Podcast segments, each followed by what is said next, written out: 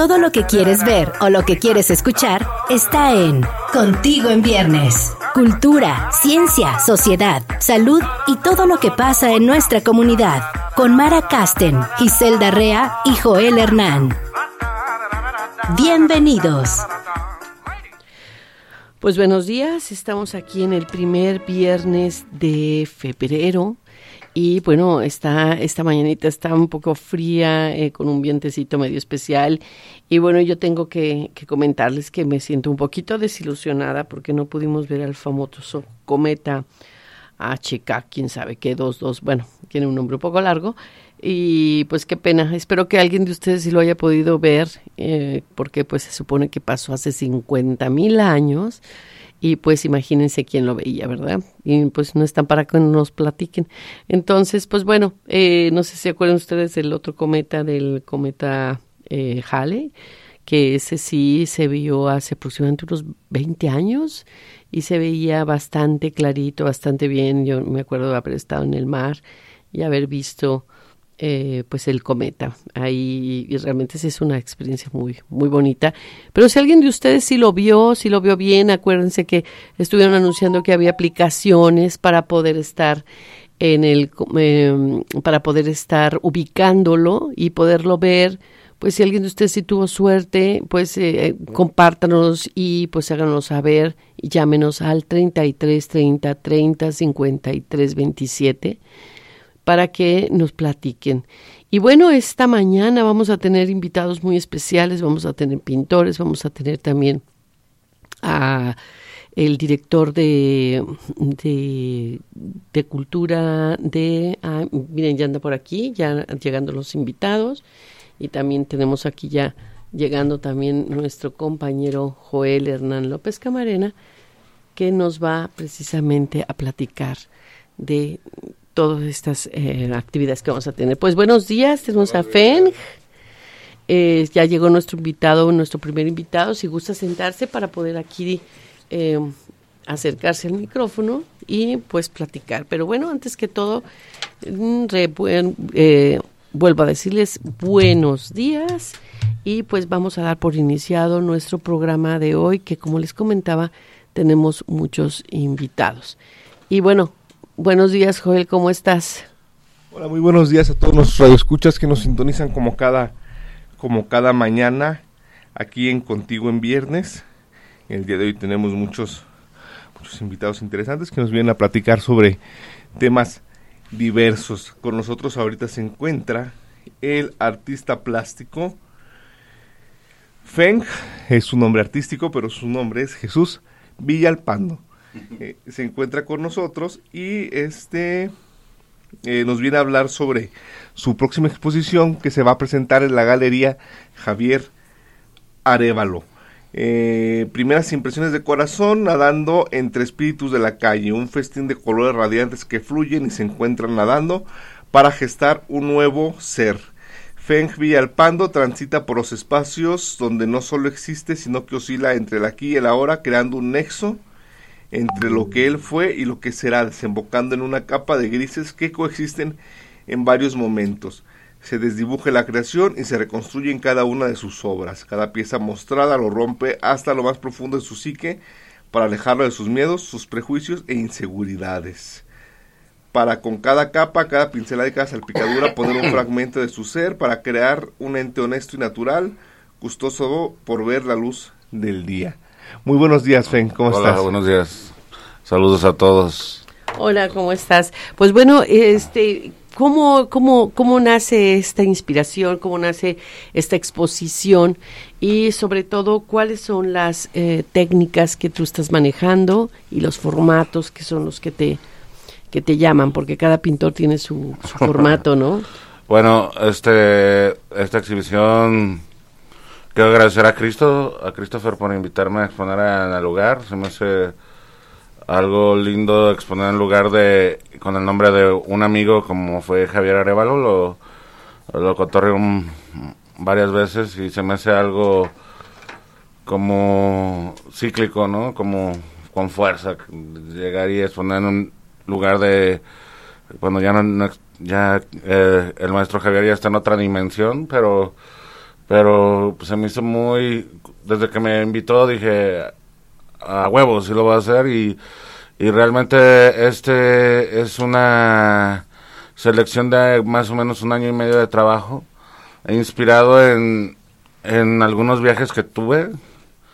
Este, tuve la oportunidad del año pasado de estar en una residencia de arte en, en Richtenville, Suiza, y estuve viajando um, como un mes con mi hermano allí en Estados Unidos en Oregon y Washington y, y, más o menos fue como una inspiración de esos viajes, de, de lo que vi afuera y, y regresé aquí a mi ciudad y, y, y, lo tuve que transformar en mis lienzos.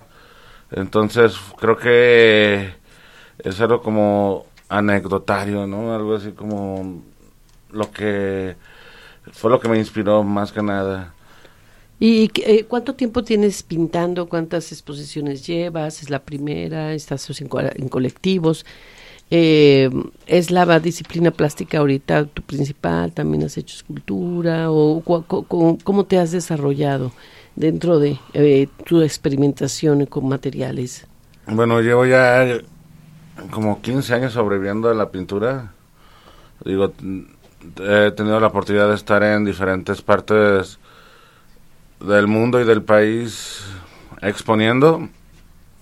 Um, creo que mm, lo yo marco como un inicio de mi carrera importante haber ganado el Atanasio Monroy allá como por el 2012 creo.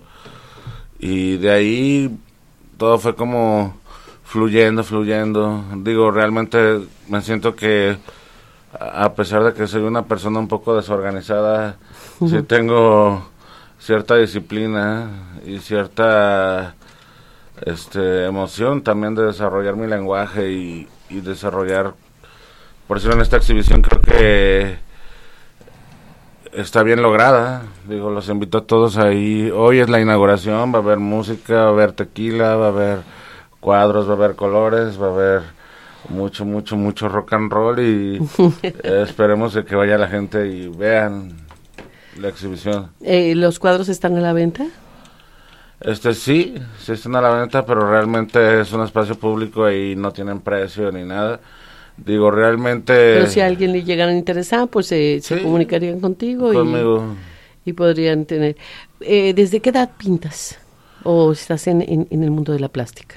Bueno, realmente no me acuerdo desde cuándo empecé a pintar, pero creo que desde niño pues dibujaba y, y hubo un momento en que tuve que decidir a qué dedicarme y, y de repente, digo, estudié artes plásticas, no me gradué en la UDG, pero no pensé que iba a vivir de eso.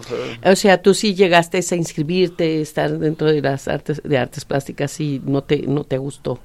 No, sí, sí me gustó, pero realmente creo que mi mayor como educación artística o o mi mayor como digo desde niño me gustaban las películas me gustaba mucho ver películas y desde niño tuve la fortuna de escuchar a Pink Floyd desde niño a los Doors y realmente creo que esa emoción juvenil de decir a huevo esto me quiero dedicar y no quiero estar en un horario de trabajo donde tenga que entrar a las 10 de la mañana y a las 7 de la noche digo realmente Trabajé mucho tiempo en otras cosas, fui cocinero, repartidor de pizzas, fui todo eso y de repente, pues, como te digo, yo creo, llevo como 15 años ya nada más viendo a la pintura.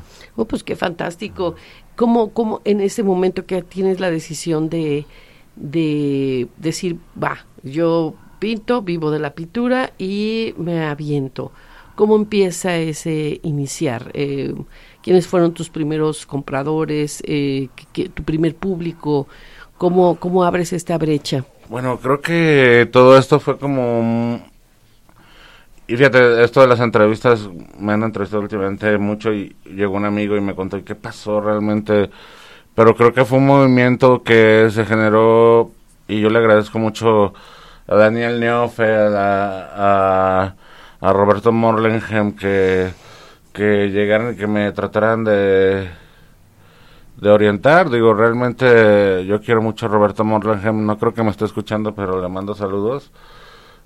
pero creo que fue un movimiento como que se dio muy natural. De repente llegó un tipo un día con una camionetota y me regaló un iPhone que se llama Bernardo Escobosa, es el director de, de Estudio Libertad, que el año pasado estuvimos en Monterrey y que nos fue bien, nos fue bien la plástica tapatía brillando en Monterrey y me dijo, estas cosas las puedes vender y eres bueno y, y ya había ganado el Atanasio Monroy y, vendía cositas y de repente me puso un departamento aquí a la vuelta del Demetria y, y empezó todo a, ¿sabes? Fue un movimiento que detonó y gran parte creo que, que de este boom que hay ahorita en Guadalajara, este, se ocasionó en aquellos tiempos cuando Bernardo Escobosa habló con Roberto Morlangem y conmigo, nos dijo, pues vénganse aquí a chambear con nosotros y, y él empezó a venderle a sus amigos, luego se empezó a hacer catálogos, luego una página de internet y digo, realmente creo que fue un movimiento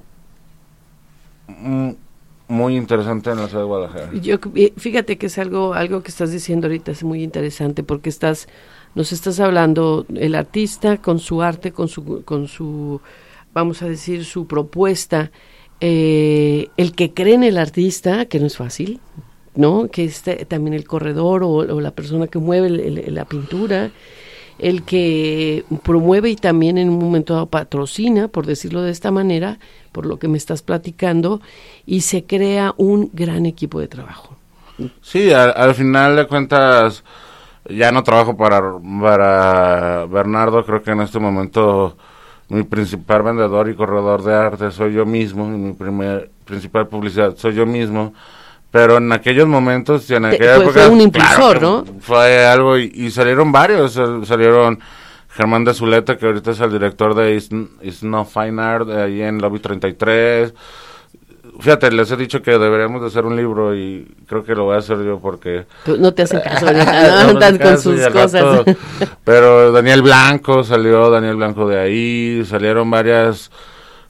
Este, estoy hablando de corredores de arte, de galeristas importantes de la ciudad, este, Art Mafia, Estudio Libertad, No Fine Art, este todas esas galerías salieron de ahí, de ese, de ese, de ese movimiento, ¿sabes? Cada quien agarró como su rumbo y, y pues sí estoy agradecido con, con Bernardo Escobosa por aquellos años no, de impulso y sobre todo también es muy importante como público, eh, que digo, yo lo hablo como público y ahora quiero que tú nos ayudes a, a vamos a decir, a darnos a conocer eh, este, este, esta pregunta que te voy a hacer.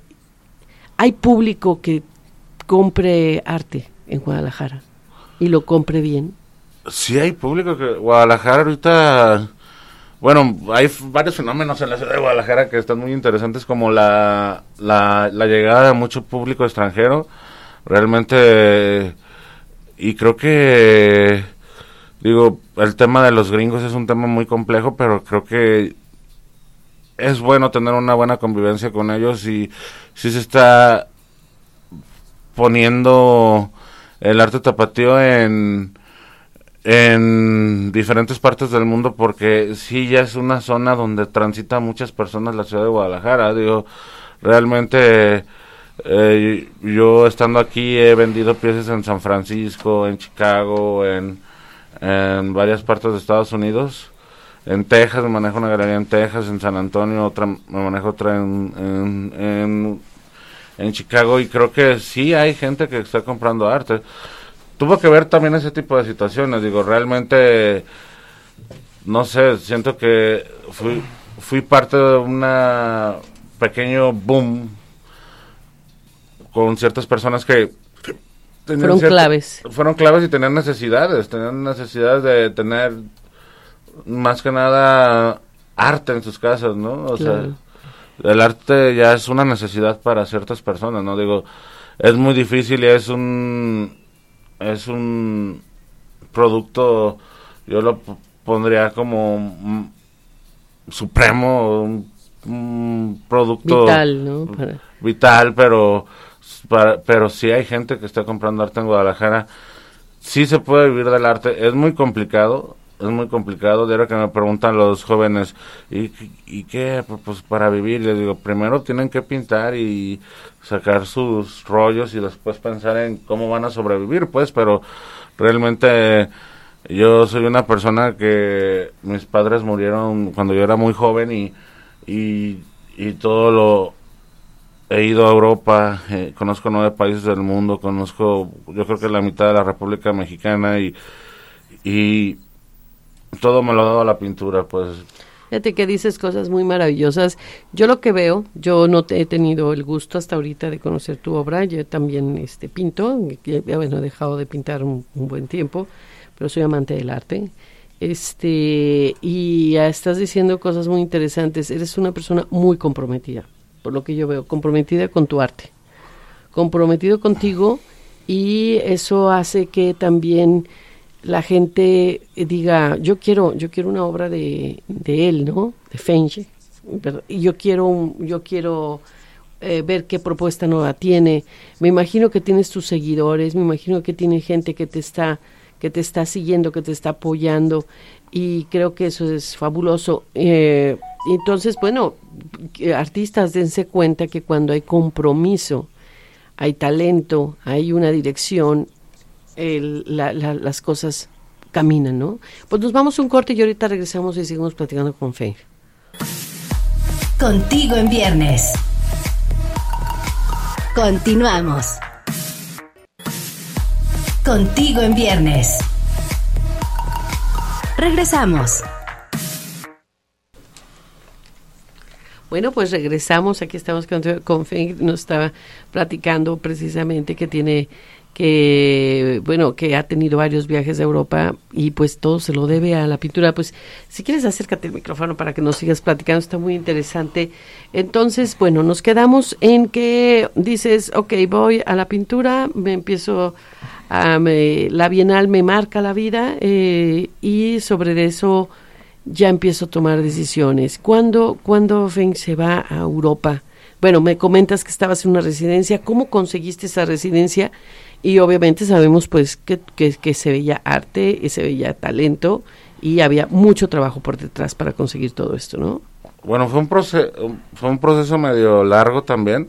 Digo, mm, me acuerdo aquellos años cuando, cuando Paco Barreda, que también está en otra dimensión que yo quiero mucho Paco Barreda, me, me dijo un día, cuando quedé seleccionado en mi primer salón de octubre, me dijo, tú vas a ser un pintor exitoso. Y no sé, fueron palabras que me marcaron y, de esas palmaditas en la espalda que, que dices, a huevo, de aquí soy, ¿no? Y, después, como te digo, todo fue como natural. Yo, mi primer viaje fue gracias, gracias a Paul Lozano, que tenía un programa de residencias internacionales. Mi primer viaje con la pintura fue en una exposición que tuve eh, en la Embajada de México en Chicago y fue la primera vez que salí del país y conocí Chicago, una ciudad impresionante y ya después regresé y, y después me fui a Francia y,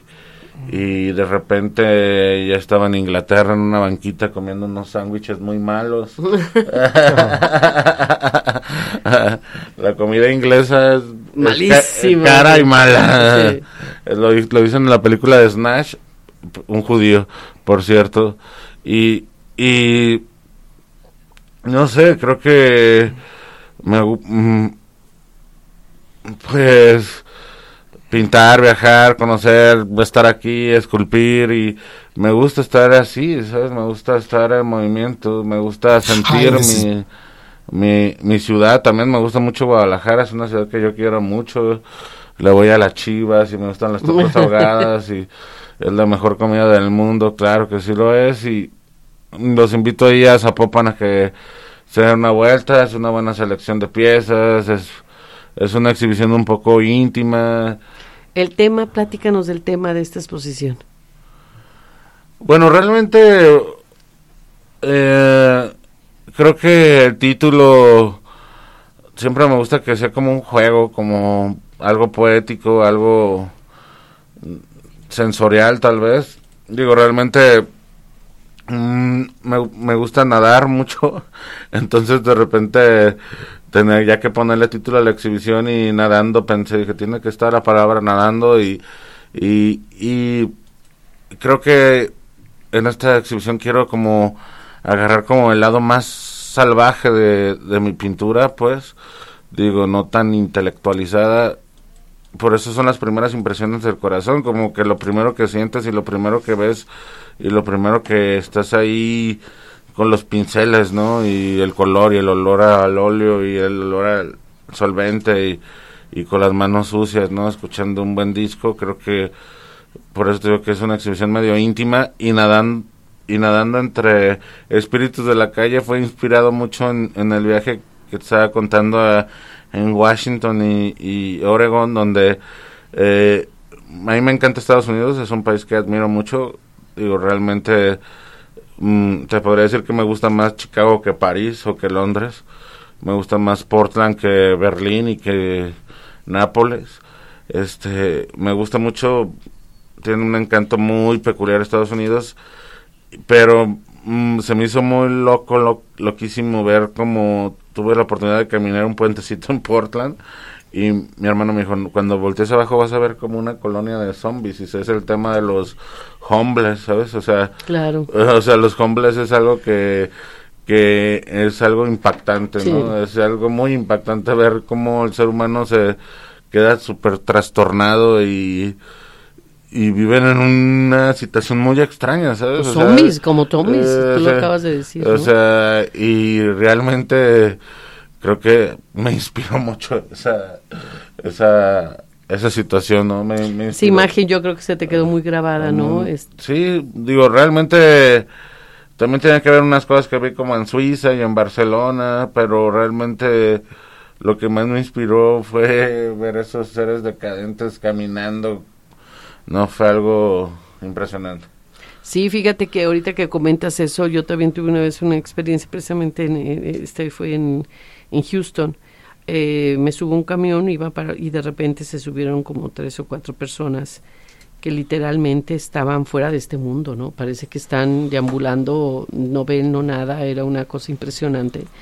Y aunque yo no voy a decir que aquí, claro que aquí también en- tenemos este tipo de No, pero los de allá son impresionantes. son No.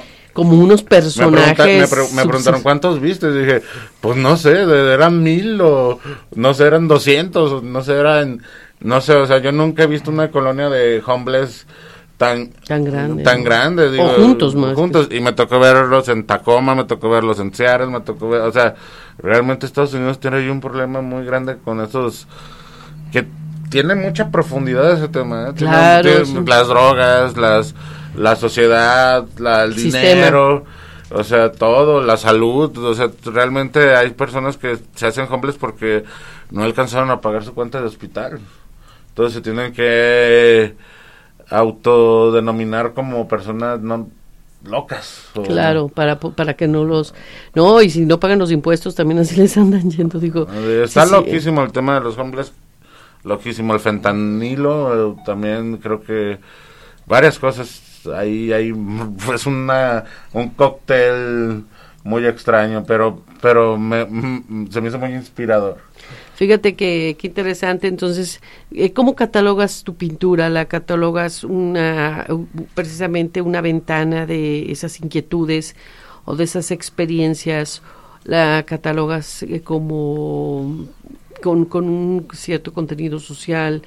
eh, o, o simple y sencillamente sola- una emoción que tienes tú dentro de tu historia de vida. Yo creo que es la combinación de todas las cosas que tú dijiste.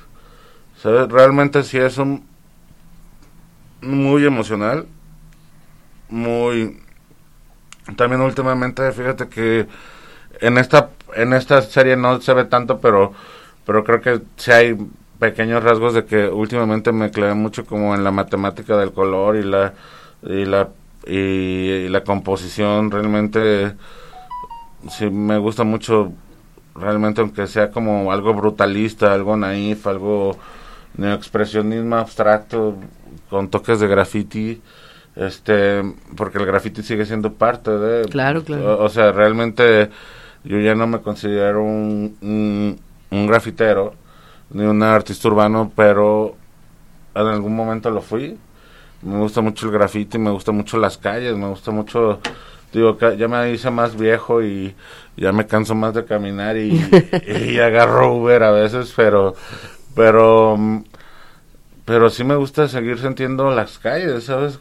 O sea, realmente yo me acuerdo que caminaba de la prepa 1 hasta el estadio y, y me gustaba caminar y ver los grafitis y ver todo eso, realmente hay unos muy buenos, de hecho. No, sí, Guadalajara es una ciudad increíble del graffiti.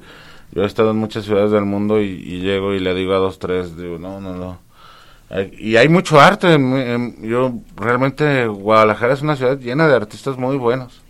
Sí, sí, sí. Y, la plástica siempre, bueno, han sido, antes tiene Qué bueno que ya se está fomentando más la compra y venta de arte. Realmente era lo que le faltaba un poco a la ciudad porque porque realmente estamos yo he estado también en Oaxaca, en Ciudad de México, en Monterrey y realmente no he encontrado pintores que digan, ah, ¿sabes? O sea, y en Guadalajara sí, hay pintores que admiro mucho de mi generación, este Carlos Torres, José Luis López Galván, este son pintores que admiro mucho, que son trabajadores y que, que realmente proponen y, y, piensan lo que quieren decir y tratan de tener un diálogo, ¿sabes? Sí, claro, es muy interesante. Eh, pero bueno, yo ya acá bien emocionada, pero también pues aquí mi compañero Joel yo creo que tiene algunas preguntas que hacerte ya para, para finalizar la entrevista. Ya este te vayas a preparar para en la noche. ¿A qué hora es la exposición? Ah, como de 6 a 10. Vayan, va a haber mucho tequila, va a haber mucho, unas margaritas, ahí va a haber unos DJs poniendo música, van a ver una buena selección, un año y medio de trabajo ahí expuesto.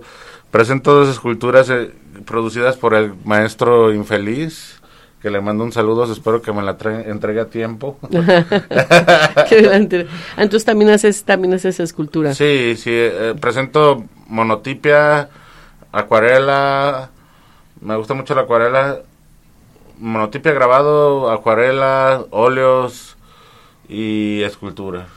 ¿Qué es eh, monotipia? Perdón mi ignorancia, pero sí me gustaría que nos platicaras la, técnica. la monotipia es Mono, una sola, es intervenir como una placa o una impresión que solo va a salir una vez. Es directo, es todo un proceso. Tendremos es como un grabado, nada más con una sola vez. Sí, pero pintas como la placa y.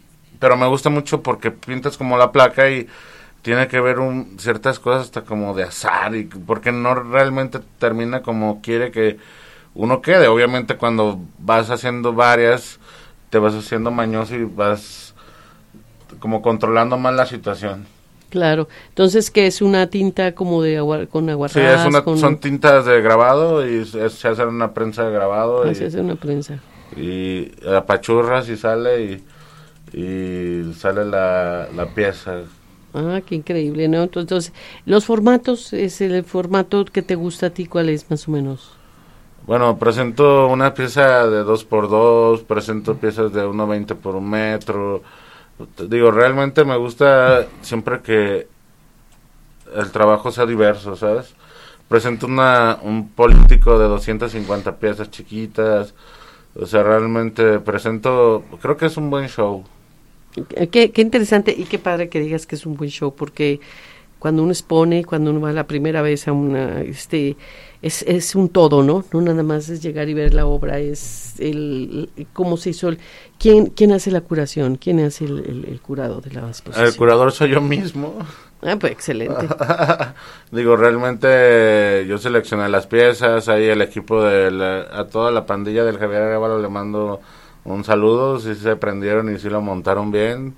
Le mando un saludo a todos los que trabajan allá, en especial a Christopher Christopher me invitó y me dijo, pues vente y yo he trabajado en él con un proyecto que se llamaba Rutas Plásticas, que, que, que, fue un proyecto muy, muy, muy interesante, que era llevar arte al interior de Jalisco.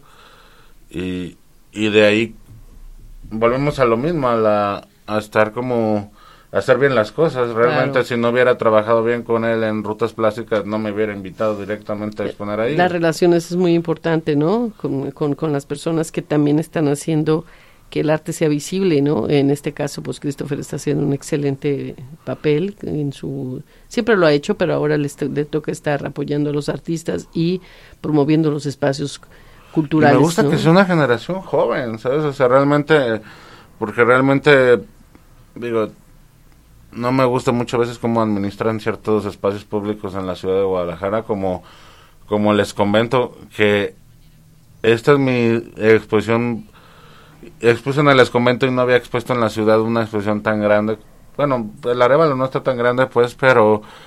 Y en ese momento el encargado del espacio era Joao Rodríguez, entonces de repente, qué bueno que se siga saliendo personas que realmente sí les interese el arte y que sí quieran promover el, el arte tapatío, ¿no? Realmente como Joao, como los Ashida, como Paco Barreda, como Christopher, como hay una jovencita que se llama Ruth, que está ahí haciendo la directora de Traza, que siento que tienen inquietudes de promover más el arte porque realmente después ponen a personas que no les interesa para nada el arte y es para pagar puros favores en ciertos en ciertos espacios que que realmente son para nosotros, para los artistas, para las personas que vienen queriendo mostrar su trabajo en espacios públicos como el Esconvento del Carmen.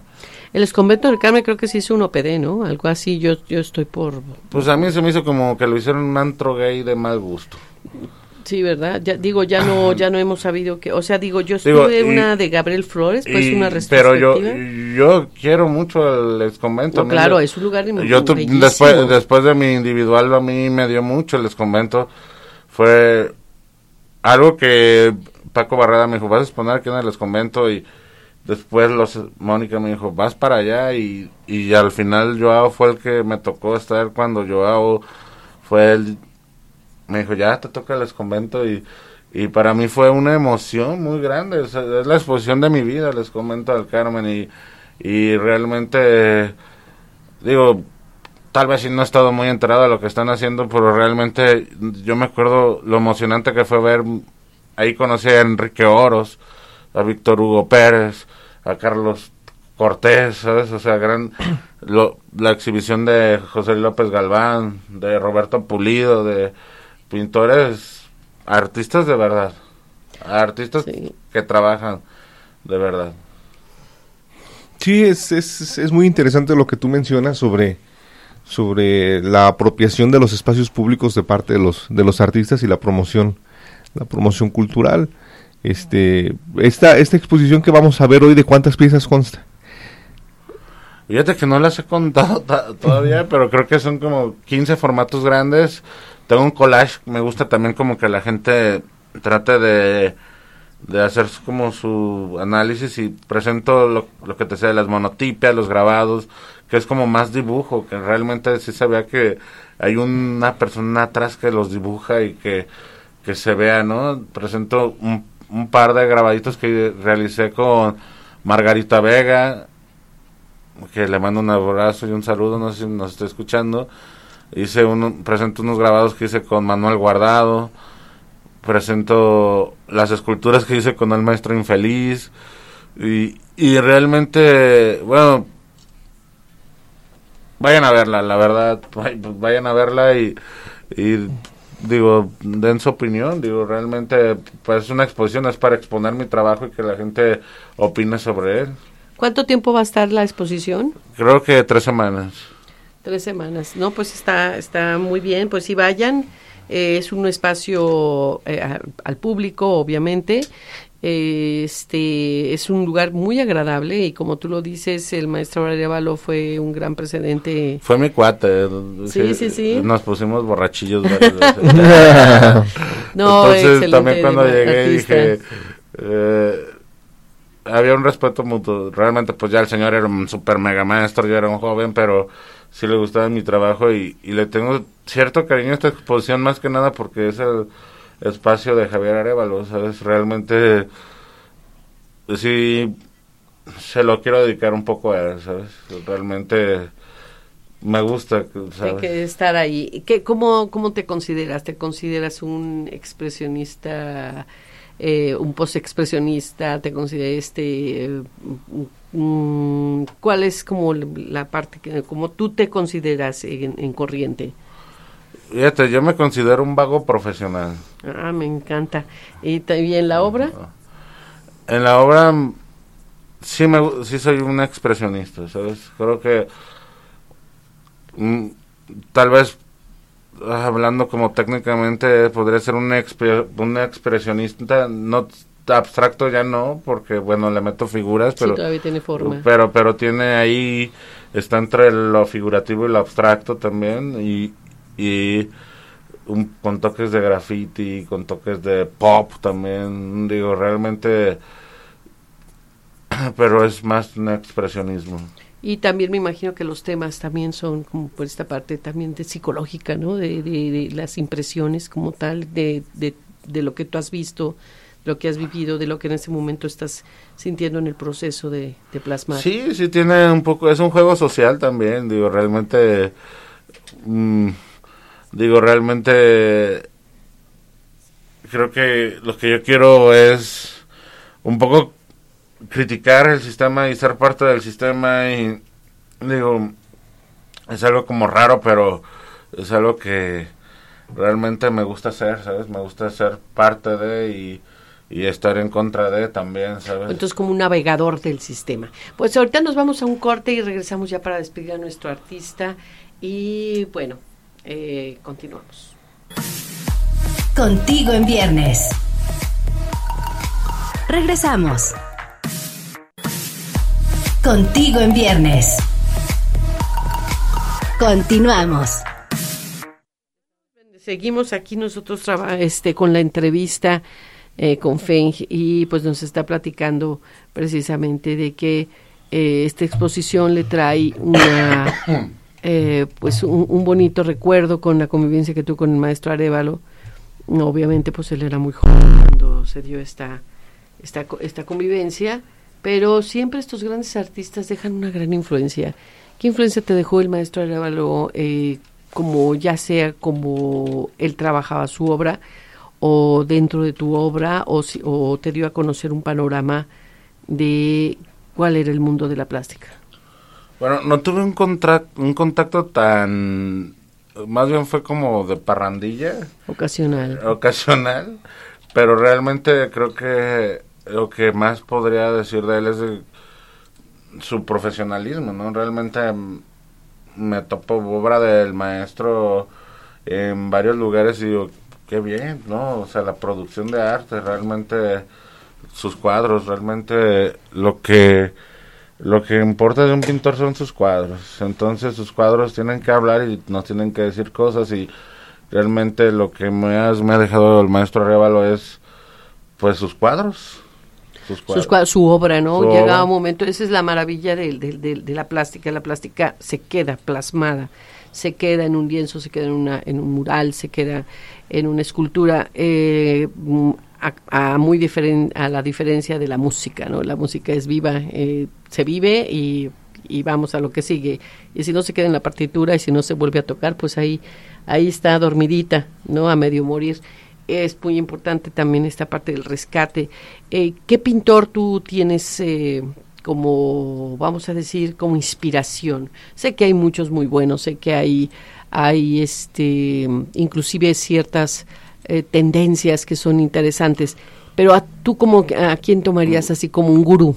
O unos Fíjate que tuve una, tuve una experiencia muy extraña en Europa con Picasso porque yo sentía como que me estaba siguiendo. Tuve la oportunidad de, ir al Museo de Picasso en, en París, tuve la oportunidad de ir al Instituto de Artes de Chicago, donde tienen una sección de Picasso. Eh, eh, luego fui a, al Reina Sofía, donde está el Garnica.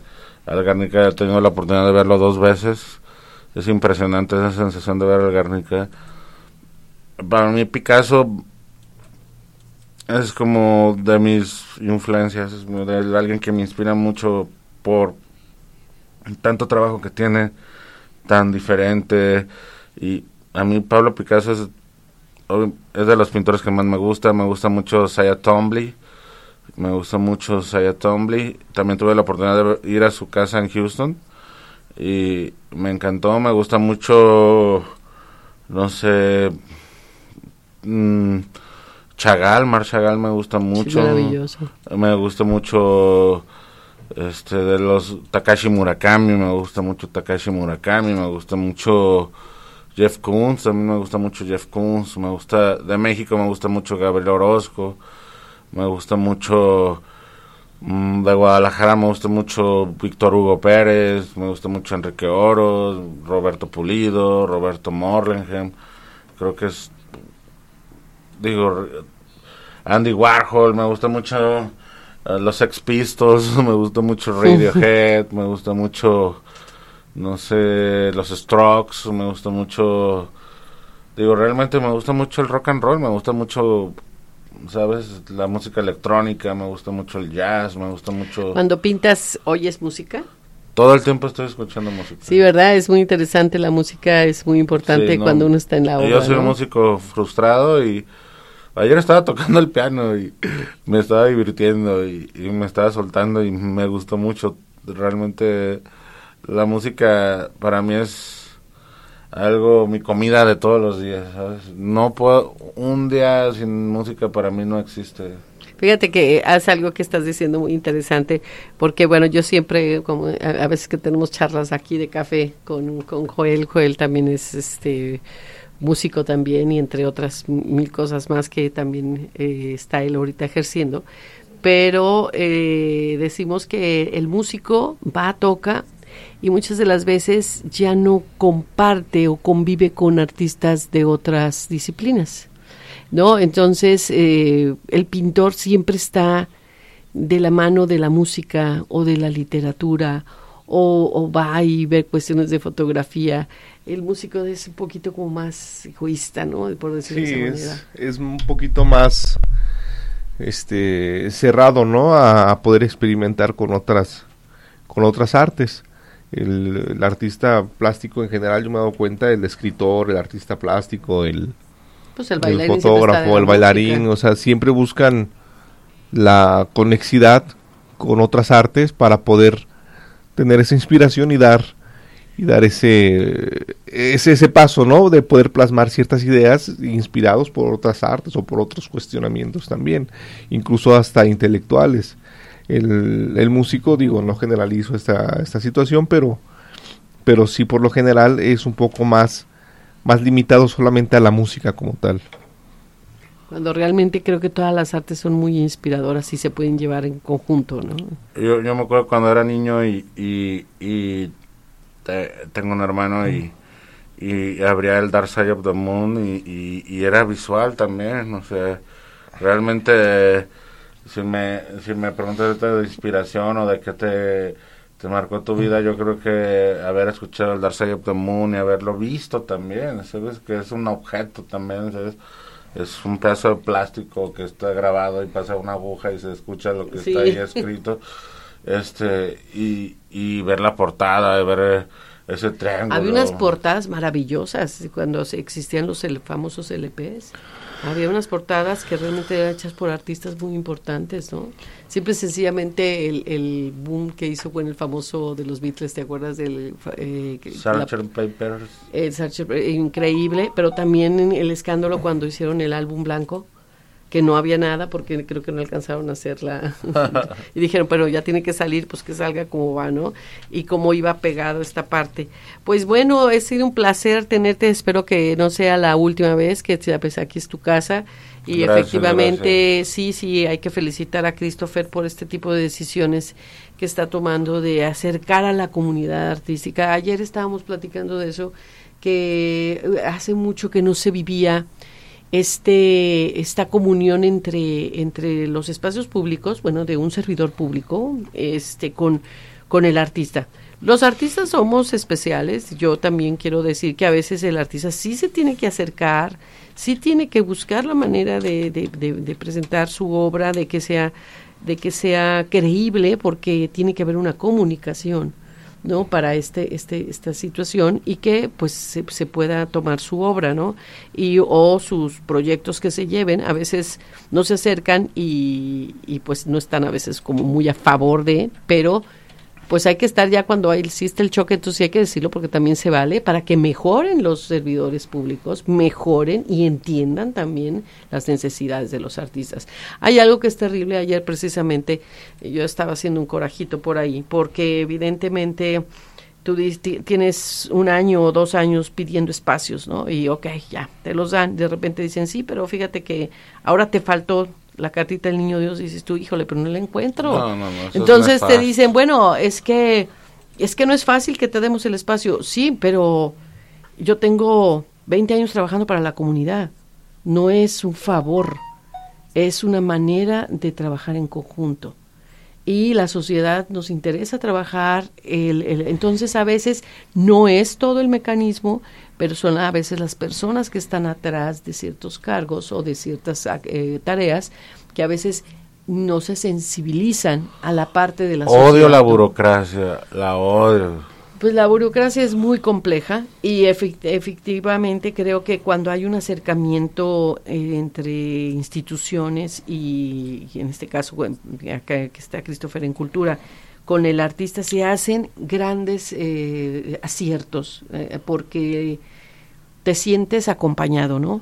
te sientes entendido y creo que eso es maravilloso y que bueno que se esté generando realmente por decirlo así yo y Christopher no hay un contrato entre o sea yo no le firmé nada a Christopher y él no me firmó nada y y todo fue de palabra y fue de corazón y siento que va a quedar muy bien porque realmente es una exposición pues desde el corazón, ¿sabes? Realmente... No, y de un artista que tiene trayectoria, porque hay que decirlo, tienes una trayectoria. O sea, tampoco es, este, es la oportunidad, más bien dicho, es la oportunidad de que nosotros veamos una obra tuya.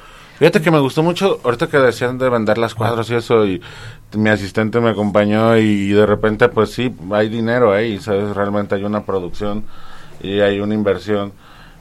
Digo, hay también inversionistas también, digo, me apoyan varias gente, la gente de Tocay, la gente de Bruna, la gente de eh, unos constructores, Tada Construcciones, este, y, pero me gustó mucho que está desempacando el primer cuadro y lo puse, creo que Joel ibas pasando, estaba, y, y salieron unos niños ahí y lo vieron y, ay, mire qué padre está, realmente creo que, y hay varias personas que saben, hay, hay uno que estaba montando que me conoce porque trabajo para varias galerías como Manifesto y, se, se, dieron cuenta que traje muy buen material, o sea, realmente ahí adentro de esa galería hay, hay una buena cantidad de, de, no voy a hacer de dinero, pero de inversión.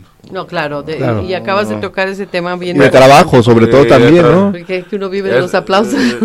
Y, realmente ¿Sí? ¿Sí? lo hago para promover mi marca, pero también lo hago porque sí creo que que es muy sano que la gente vea cuadros, que, que, que, haya cultura, que haya cultura, que digan, ah, mira, ese cabrón se fue a, a, Suiza pintando estas cosas, ¿cómo le hizo? No, realmente eso, eso, eso me gusta, pues me gusta que los niños ahí vean los cuadros, voy a, ahorita he estado trabajando en el colegio alemán, este, voy a llevarme a los niños del alemán, también me gustaría llevarme niños de otras escuelas, ¿sabes? Pero no, no tengo también el tiempo para organizar esas cosas. A mí me lo organizan, me van a llevar los niños y se los van a llevar, les doy su vueltito y vámonos. Pero si me dijeran, Christopher, voy a llevar a los de la escuela 37 de Tazistán, yo voy y les doy el recorrido guiado porque sí me gusta y, y, y para mí es algo que me ha nutrido mucho toparme gente que me ha dicho ya ni los conozco, o sea, ya mi cabeza está yéndose hacia otro lado, pero me gusta mucho que me digan, ah, mira ese cuadro, maestro, qué chido, que le... Y me gusta mucho, ¿sabes? Me gusta mucho que también la gente se acerque y pregunte realmente qué es lo que estoy tratando de decir en esas piezas. ¿Tú, das clase de, de, artes en el colegio alemán? Estoy en un proyecto, se llama el Kunst Festival, pero no, no, yo no, no, a mí no me gustan los horarios. Ok. Realmente, y, y, calificar a las personas, digo, no, no me sentiría capaz de nombrar una lista y estar ahí viendo y, o sea, realmente sí pienso dar talleres de pintura, he dado, he trabajado para el ITESO, para el gobierno de Tlajomulco, para el gobierno de Guadalajara, sí he dado cursos, talleres, pero realmente no, no es mi, no es mi vocación ser maestro. Realmente. Claro. Bueno, yo pienso que los talleres son interesantes porque vas tú enseñas lo que a ti te lo que a ti te apasiona, tú cómo utilizas ciertos materiales y darles la libertad que, que, lo que ellos captaron de ti, tú lo puedas, ellos lo puedan plasmar con una libertad sin ser calificados, ¿no? Yo creo que la expresión pura, un canal eh, puro de, de, arte. Pues bueno, nos vamos a un corte y ahora sí ya regresando, igual porque a lo mejor aquí el maestro tiene cosas que hacer, eh, pero pues ha sido una entrevista muy, muy interesante. Gracias, gracias, gracias. Los espero hoy a partir de las 6 hasta las 10 va a haber fiesta, va a haber un after, ahí vamos a estar todos cotorreando a gusto. Este, va a haber buena música, unos DJs, Pablito Sound System, dos amigos, un baterista y un bajista que están haciendo música electrónica y, y que eh, va a ser muy interesante. Nos vemos hoy a las 6 de la tarde en la Galería Javier Arevalo. A espaldas de la Basílica. A espaldas de la Basílica de Zapopan. vamos un corte y regresamos. Contigo en viernes. Continuamos. Estamos de regreso aquí en Contigo en Viernes. Es nuestro teléfono en cabina es el 33 30 30 53 27. Estamos transmitiendo desde Francisco Rojas González, número 155, en el edificio México.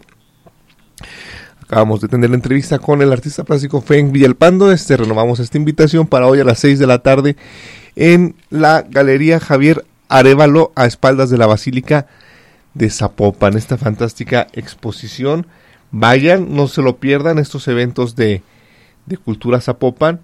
Y, y, bueno, este. Y bueno, también vamos a tener aquí de invitado a Salvador Luna para que nos hable del Festival Cultural de Atoyac.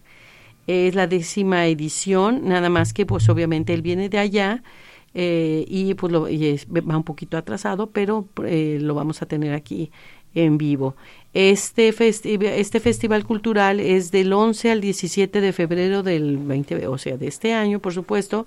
Vayan, él nos va a estar platicando de todo lo que hay, bueno, una de las de lo que podemos ir mencionando del programa que se tiene es un eh, tienen un kermés y tienen la inauguración ballet folclórico Silvestre Vargas ensamble de cuerdas eh, de ecos, tienen el ballet folclórico de Iztahuacán, eh, desfile del carnaval, kermés, en fin, tienen muchas actividades, eh, también de teclado de percusiones, tienen un ensamble de danza de, de, band. Y eh, pues en fin, hay aquí también pues muestras obviamente de las artesanías que se hacen eh, y la comida que se hace por esta zona de Jalisco que es en Ayotlán. Y bueno, él antes tenía Atoyac, perdón, Atoyac y antes él tenía eh, también un cargo en hace un par de años que es donde yo lo conocí en eh, Puerto Vallarta, donde también hizo una gran labor eh, llevando precisamente, él era de los que llevaba el ballet eh, de Jalisco, llevaba este, varias actividades culturales para, para Puerto Vallarta y es donde yo lo conozco, lo conocí porque nos apoyó precisamente en unos proyectos que nosotros llevamos también para este lugar tan maravilloso que es Puerto Vallarta.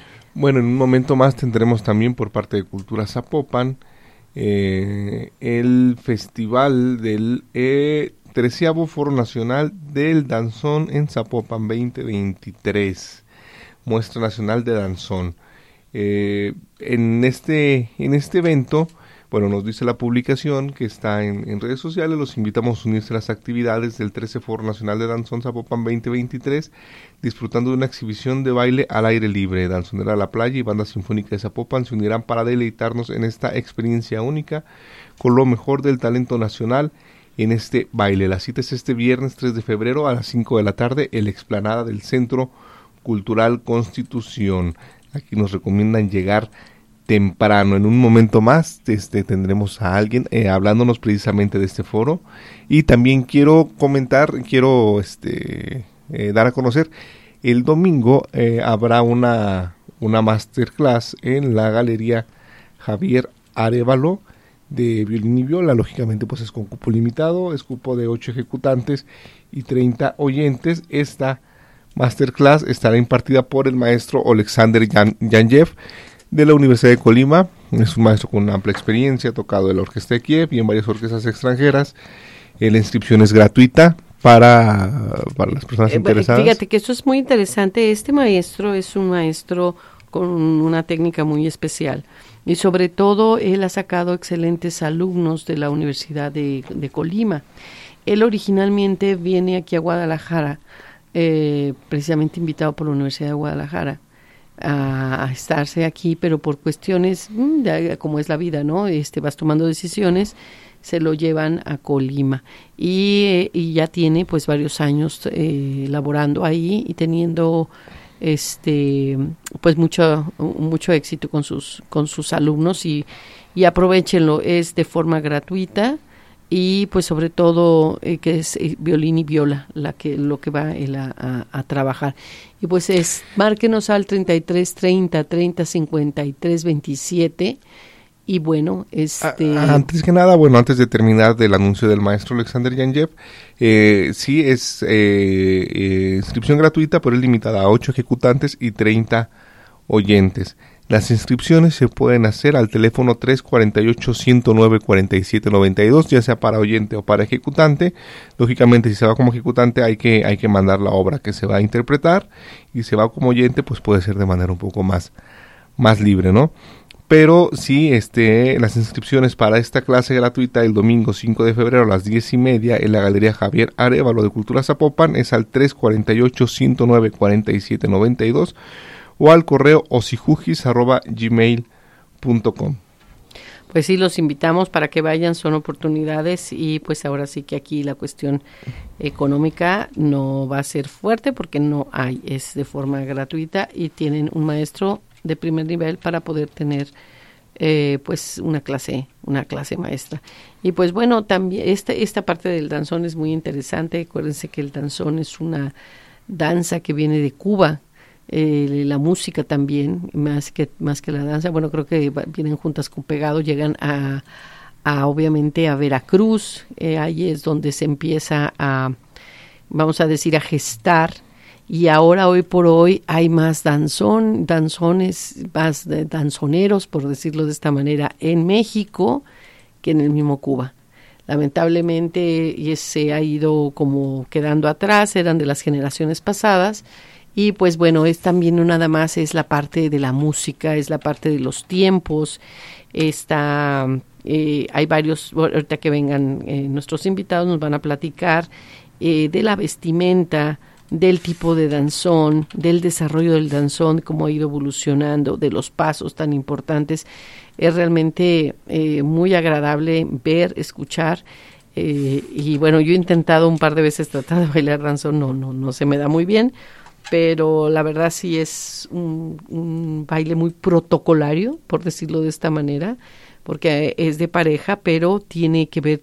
Mm, no voy a decir que es como el tango, porque creo que el tango es un poquito más... Mm, creo que el tango es un poco, como se diría, eh, con un sentido más arrabalero. Eh, claro, hay un tango de, mucho nivel, ¿no? Pero ya es un tango de fantasía.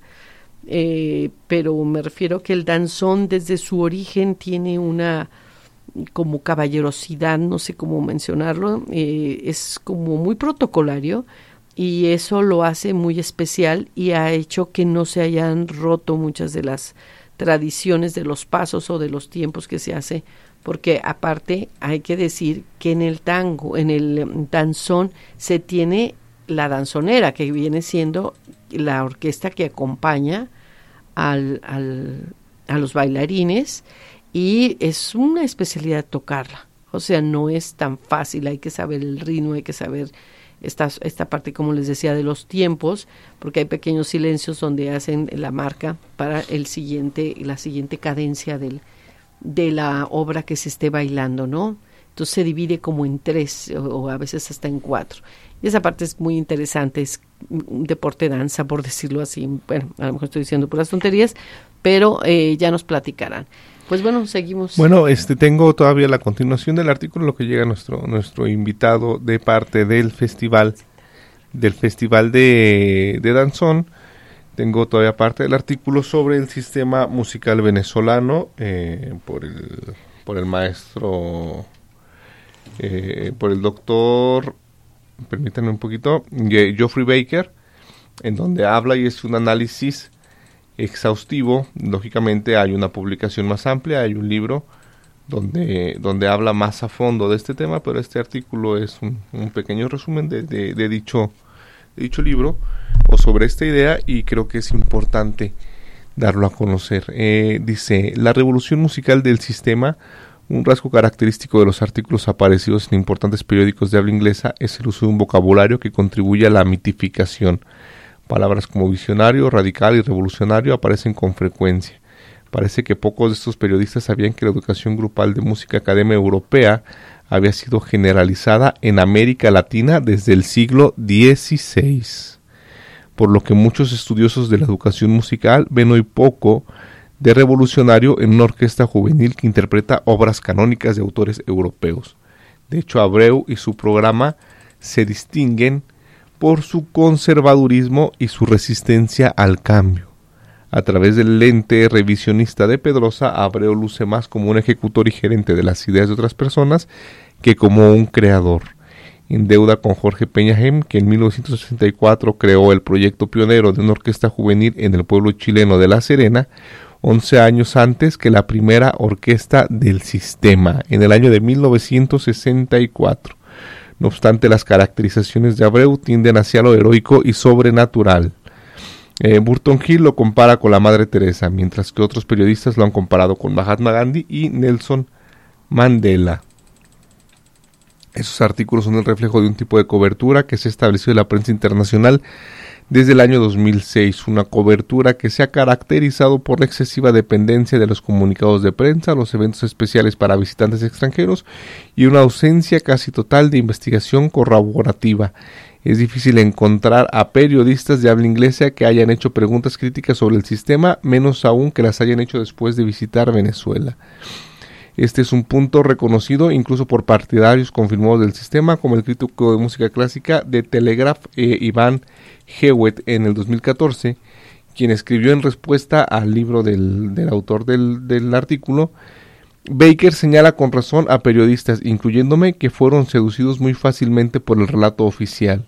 Otro periodista de música clásica, Igor eh, Toronji del 2012 acusa a sus colegas por no haber hecho incluso las preguntas más básicas sobre el proyecto y por haber distribuido un irreflexivo blanqueamiento del sistema. Como reflejo del contexto nacional, los medios internacionales han funcionado en general más como un rol publicitario que con uno de investigación. Por ejemplo, a finales del 2016, el país y otros miembros de la Leading European Newspaper Alliance Lena anunciaron que habían firmado un contrato con Gustavo Dudamel para diseminar la música clásica a través de las plataformas digitales de los periódicos. La primera actividad de esta estrategia fue la distribución de las sinfonías completas de Beethoven grabadas por Dudamel y la Orquesta Sinfónica Simón Bolívar, que las presentaría en una gira por Europa tres meses después. El acuerdo incluyó publicidad para el sistema y para Yola, el proyecto de Dudamel en Los Ángeles. Este colectivo de importantes periódicos aceptó entonces promocionar la marca de Dudamel, su grabación y su gira en lugar de investigar el complejo relato que había detrás de un momento en el que la reputación del director se sometía a presión pública en Venezuela debido a sus vínculos estrechos con el impopular gobierno de Nicolás Maduro. A partir de esta alianza, el diario El País se ha convertido en uno de los mayores propagandistas del sistema y del propio Gustavo Dudamel, a quien sigue en su agenda de forma regular en las páginas de Arte y Sociedad con el impacto que esto puede tener por tratarse del diario más importante de habla hispana. Vamos un corte y regresamos. Contigo en viernes. Regresamos. Contigo en viernes. Continuamos.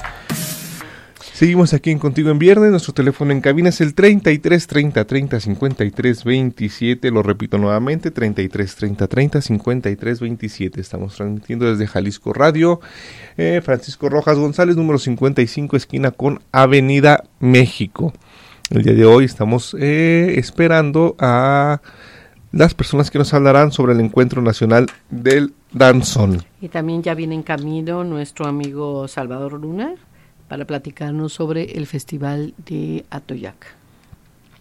Y bueno, estamos precisamente con el artículo sobre el sistema eh, que nos habla precisamente eh, en el punto que nos quedamos sobre Dudamel, que eh, dice, a partir de esta alianza el diario El País se ha convertido en uno de los mayores propagandistas del sistema y del propio Gustavo Dudamel a quien sigue en su agenda de forma regular en las páginas de arte y sociedad, con el impacto que esto puede tener por tratarse del diario más importante de habla hispana, cuyos, cuyos titulares no dudan en calificar al director venezolano como un mesías, brilla entre hadas, un poderoso titán.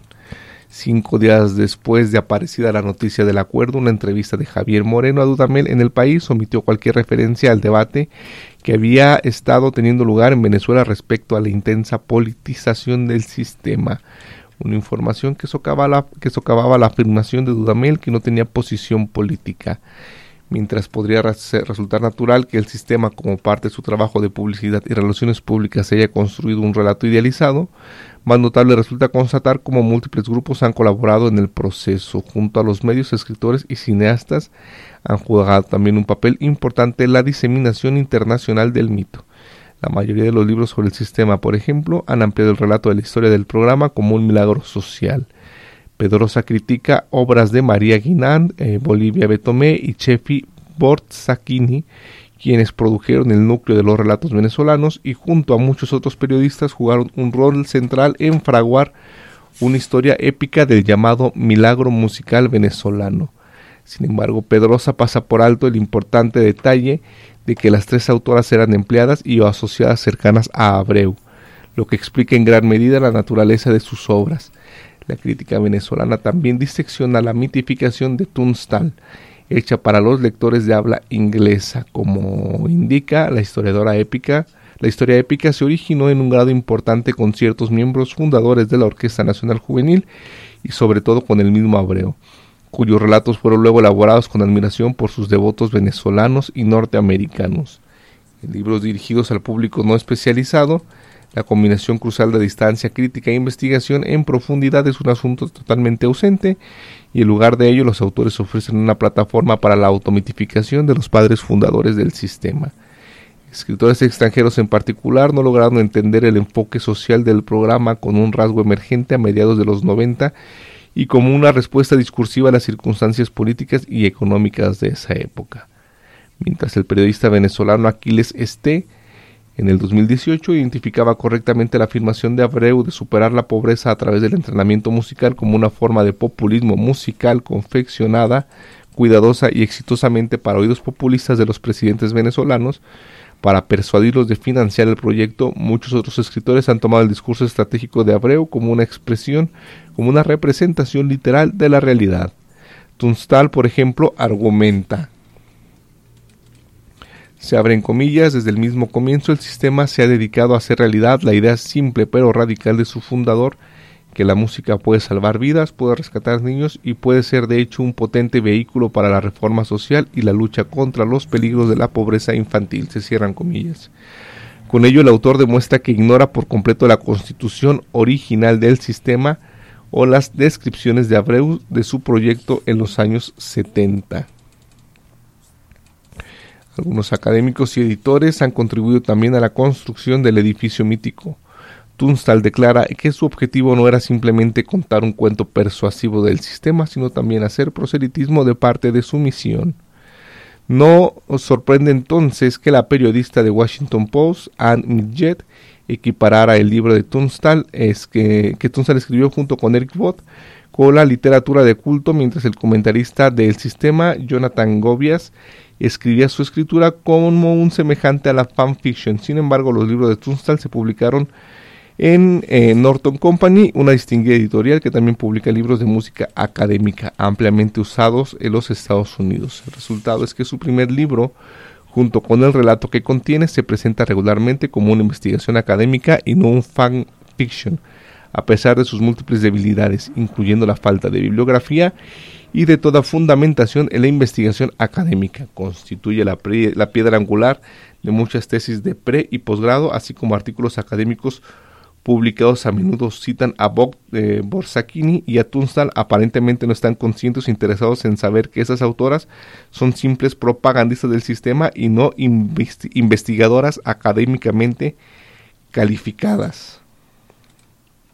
Eh, Mario Magno, una alta figura tanto del sistema eh, Italia como el sistema Europa, escribió un artículo basado fundamentalmente en materiales de publicidad institucional escritos de promoción y reportes a los medios y documentales y sin embargo fue publicada en eh, eh, los eh, Annals of New York Academy of Science en el 2012 ha sido citado a su vez por más de una docena de artículos académicos en los campos de la neurociencia, la salud mental pública, el desarrollo temprano infantil, y la psicología, entre otros, lo que ilustra cómo textos no académicos se ha transformado en ortodoxia académica en cuestión de unos pocos años. Igualmente, la evaluación de 2016 del BID, que fue como resultado de un estudio que costó un millón de dólares y se publicó en una revista académica, cita materiales de promoción y prensa sobre el sistema, pero ignora los estudios cualitativos evaluados por pares.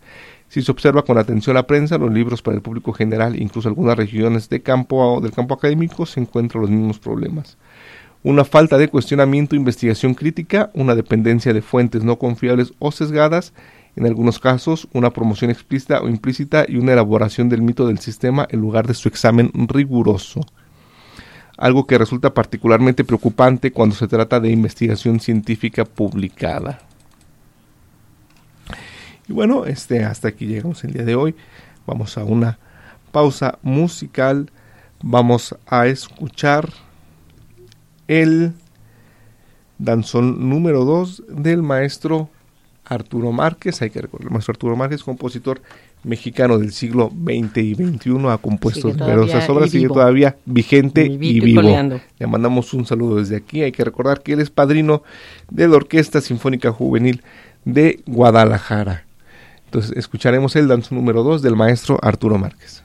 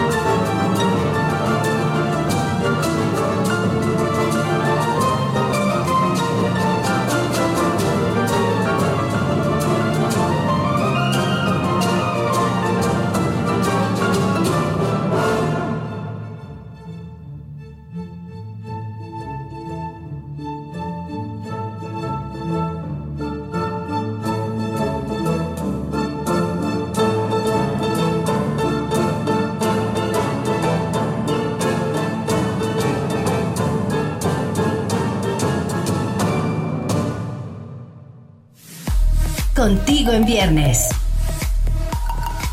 Continuamos.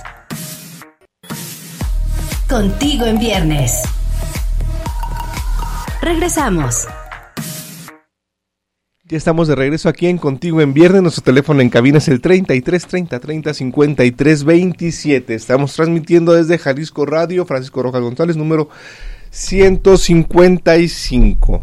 Y bueno, este, platícanos, este, platícanos qué, te, qué te pareció la obra del maestro Feng, cómo, cómo, cómo ves, hay que volver a extender esta invitación para las personas que nos escuchan. Hoy a las 6 de la tarde es la inauguración de la de la exposición pictórica del maestro Feng Villalpando en la Galería Javier Arevalo en el centro de Zapopan, atrás de la Basílica. Un maravilloso espacio cultural. Pues mira, yo más que todo, independientemente del artista, pues hace su obra, hace su propuesta.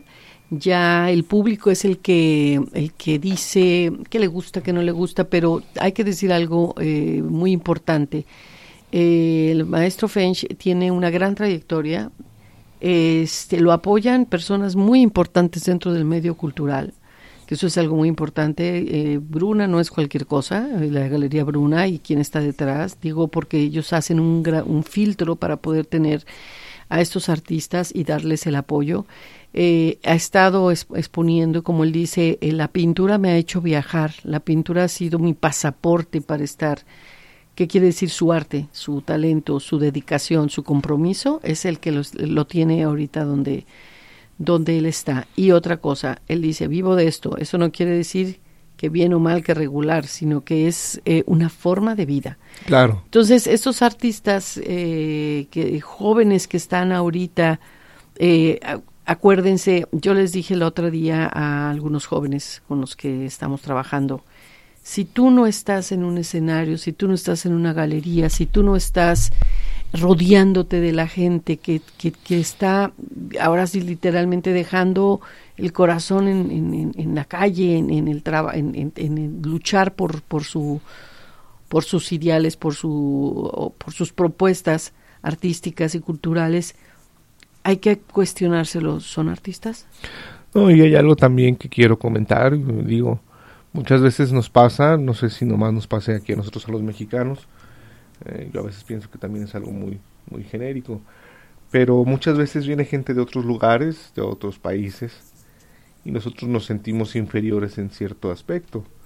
Este, ahorita he platicado con, con algunos jóvenes eh, mexicanos, estudiantes de música, y les pregunta si tienen alguna aspiración de poder tocar algún día la Filarmónica de Jalisco y muchos de ellos pues no se sienten capaces de llegar a ese nivel porque existe el mito que, que los músicos extranjeros que hoy ocupan algunos atriles de las instituciones musicales del, del país pues tienen un nivel extraordinario cuando muchas veces no es así. Eh, se les ha vendido esta idea y pues lamentablemente la han comprado no pero sí sí quiero comentar y quiero decirle a los a los jóvenes músicos mexicanos que claro que tienen la capacidad de poder ocupar este esos esos lugares que tienen la capacidad de poder ser representantes del estado en las diversas instituciones artísticas que son parte del estado y que son herencia de ellos herencia de los jaliscienses.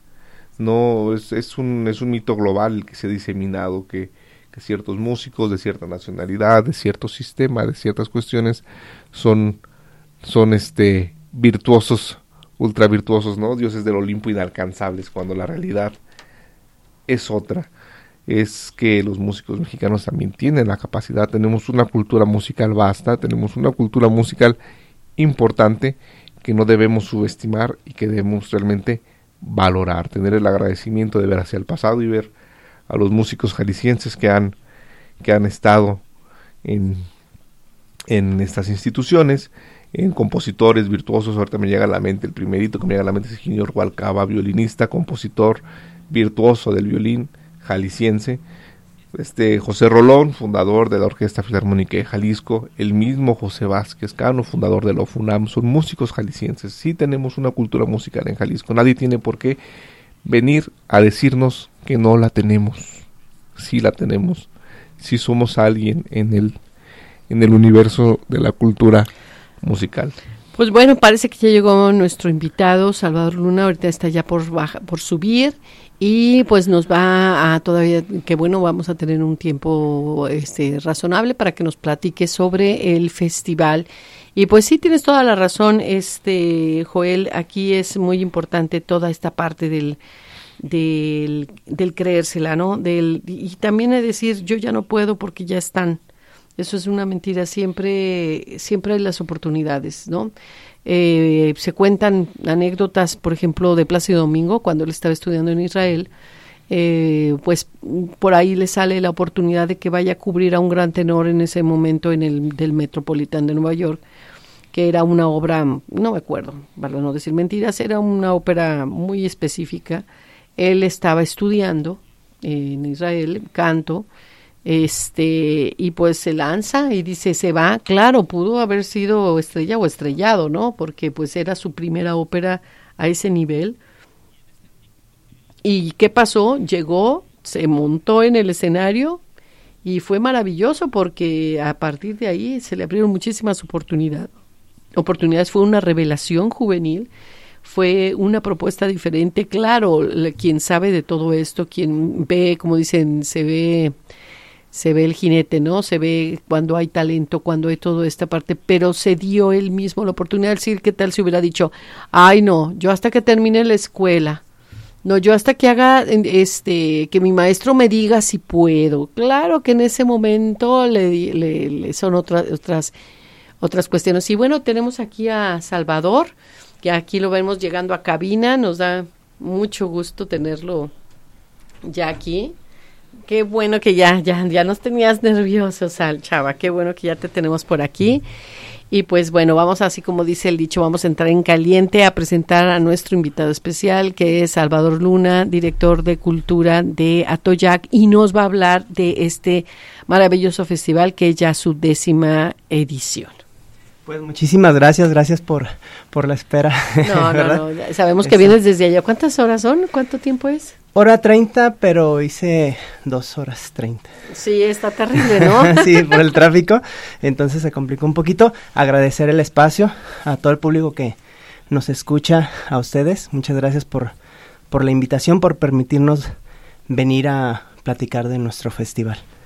Pues bueno, platícanos, platícanos ahora sí, desde cuándo tienes este cargo, cuáles son los retos que llevas, qué actividades son las que se van a manejar, de cuándo cuánto dura el festival y pues sobre todo de este municipio eh, que, nos ofrece también dentro de sus, eh, vamos a decir, de su parte mm, artesanal. Me imagino que, tiene cosas muy representativas como todos nuestros municipios que son muy ricos en, en todo esto. Así es, bueno, pues por ahí estamos trabajando ya desde el año pasado en, en, en el municipio de Atoyac, Jalisco, eh, donde estamos trabajando, bueno, por por este movimiento cultural y sobre todo pues con el apoyo del, del gobierno municipal.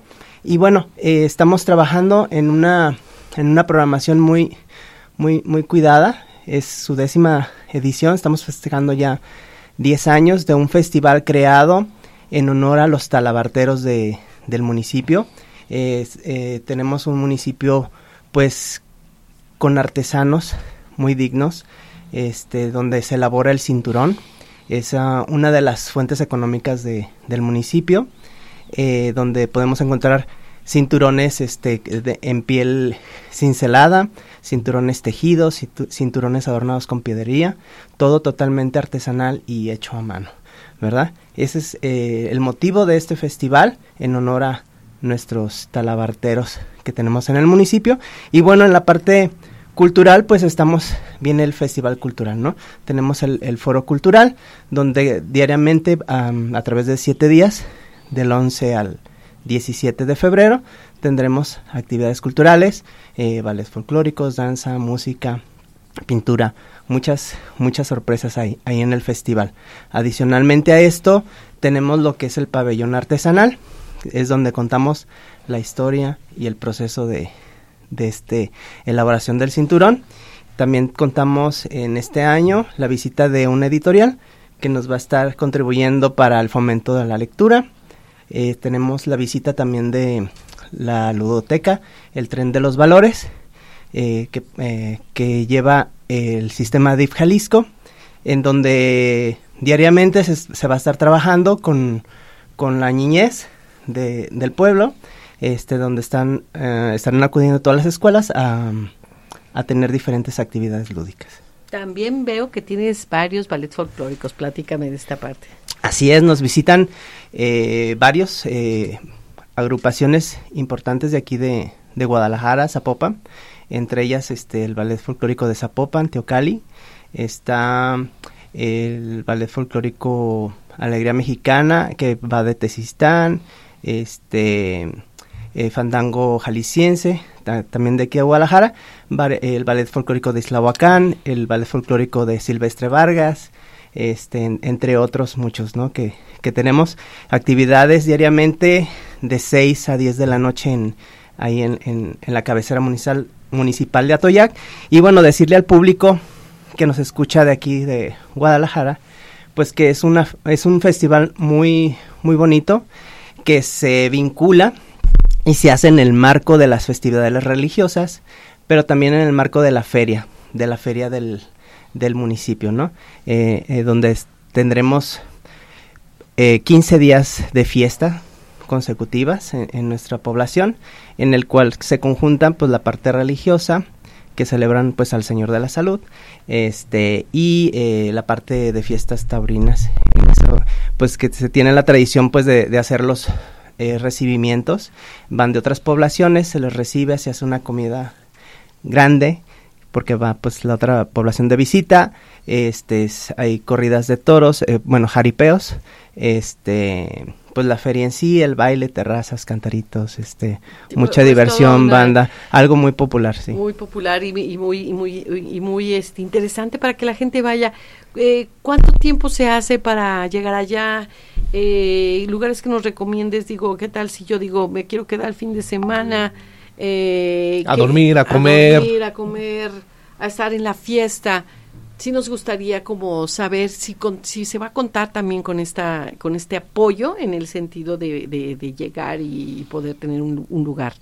Así es, miren, pues eh, tenemos un lugar muy rico en muchas cosas, también en lo gastronómico. Eh, van a poder, poder encontrar una gastronomía muy, muy amplia en cuestión una de las características de la población son las tostadas gigantes.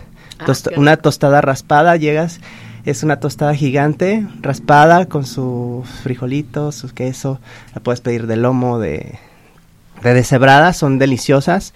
Este, pues un pozolito, las, las enchiladas características del sur de, sur de Jalisco. Y bueno, eh, existen dos hoteles ahí en, en, en Atoyac, ¿sí? A los cuales pues sí hay que reservar con anticipación, son los únicos dos que, que encontramos.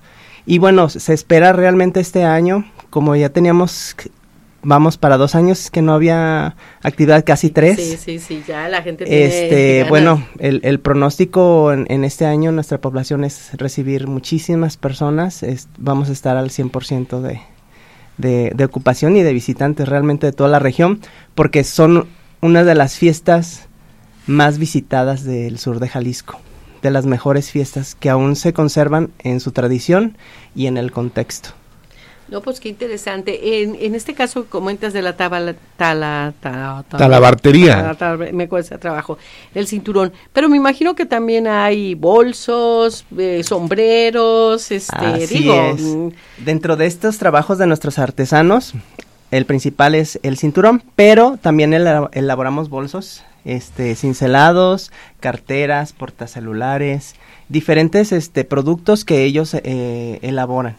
Y los vamos a encontrar en el corredor de la talabartería.